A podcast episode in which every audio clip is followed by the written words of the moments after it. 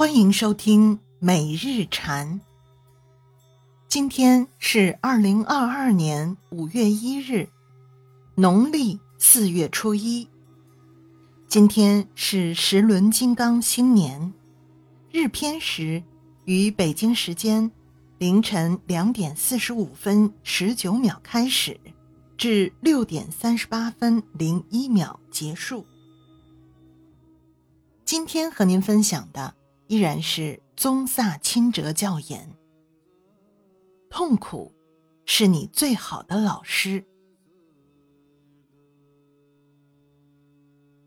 人生中有太多假的别离，千万声中，我不断回来，做你的丈夫，做你的妻子，做你的敌人，做你的朋友，做你家里的那只小虫子。作为食物被你吃掉。龙树菩萨说：“我们不断的重逢，不生亦不灭，不长亦不断，不依亦不异，不来亦不出。唯一能将负面的想法与行为转变为有益的，并将有益的想法与行为转变为解脱道的方式。”即是透过菩提心，而为了让自己能升起菩提心，我们必须先创造某种因缘，也就是先要皈依，升起悲心，并集聚福德。在所有的市场中，心灵的市场永远不会倒闭。事实上，当所有其他的经济活动衰退时，心灵市场一路上扬，因为我们每个人都觉得不安全。大多数佛教徒都了解，菩提心与宽容、体贴、慈善的行为有关，却很少注意到它与理解无二智慧相关的部分，而这正是菩提心很重要的一部分。然而，若是缺乏对菩提心的全面领悟，所有的佛法修持都将沦为心灵的唯物主义，因为它失去了使法道如此璀璨鲜活的精华，把一切状况都变成修行和成佛的助缘。阻碍我们这样做的最大障碍是，我们喜欢责怪。有两种责怪，一种是责怪别人，一种是责怪自己。一般而言，我们先责怪别人，然后就责怪自己。首先，我们必须要学会不要去责怪。如果你真的要责怪什么的话，就去怪那个状况，不要怪自己，也不要怪别人。戒律。是确保你的心不被宠坏的一种方法。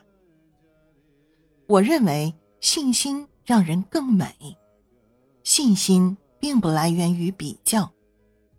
一个人应该对自己有信心，不要跟别的人和事去比较。我们经常可以看到这类人，走在大街上，对自己很有自信，他们很美。不在乎他人说什么、想什么，我把这个叫做具有最大的力量。上师是你能具有某种连接的人，是你能建立关系的一个人，是你有意或无意中雇佣来摧毁自己的人。你放弃一切，然后雇他来摧毁你的自我。而且你用身与意来支付他这么做。骄慢是将某个不必然是你的东西视为自己，粉碎你的骄慢，并且将这个世俗生活变得全然悲惨。这样的导师是你所要寻求的。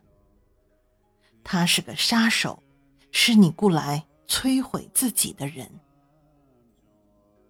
我们有许多佛教行为，譬如禅修、观想、慈悲、布施等等，但根据见地，所有这些佛教行为可以概括为两点，也即叛逆与优雅。佛教行为必须伴以反叛。假使你不反叛，你会成为邪见的奴隶。你会想要按照社交礼仪打上领带，然后花一正午的时间，不知选择哪一条领带才好。这时你失去了正见。但如果你反叛，那么即便你正要和总统共进晚餐，你也可以带上一条活鱼，因为根据见地，一条活鱼比这块没用的布有价值。佛教行为还必须伴以优雅，因为身为一个佛教徒，一个懂得见地的人，你负有责任。慈悲是必须要有的，你不该在镜上挂条死鱼去用餐。身为佛教徒，你不该如此，你应该带上非常高雅的领带来搭配你的鞋子和皮带。但自始至终，你都应该记着，我正做着最愚蠢、最没用的事情。当困境出现时，我们当中的许多人其实没有能力或力量来依靠自己的禅修而控制自心。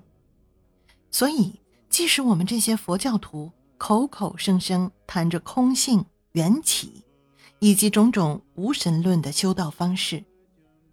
但是，当危机狂轰时，像我们这样的普通人，突然间就自动变得非常有神论、非常宗教性、非常迷信。我并不是要批判什么，这只是我们的一个症状。如果你真正有智慧的话，便能够找到涅槃的地方，就在痛苦里面。痛苦是最好的老师，你不必花一分钱，不必很尊重他，也不需发什么戒言，这位老师都与你同在。事实上，痛苦是你逃不掉的，所以虽然我们生活在这充满痛苦的社会里，如果有清楚的觉知，我们。便会尊重佛法，这既是法对我们的加持。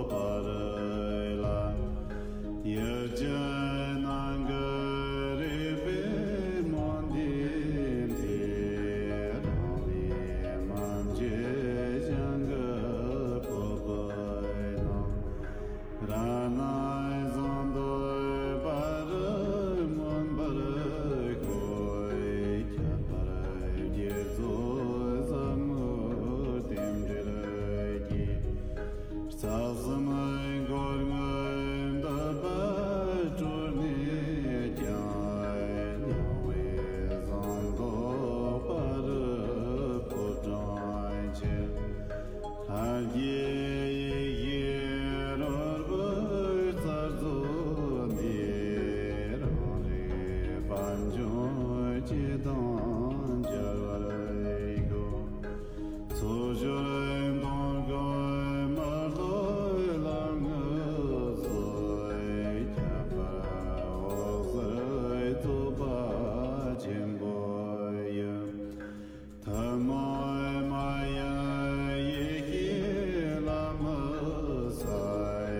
Yeah.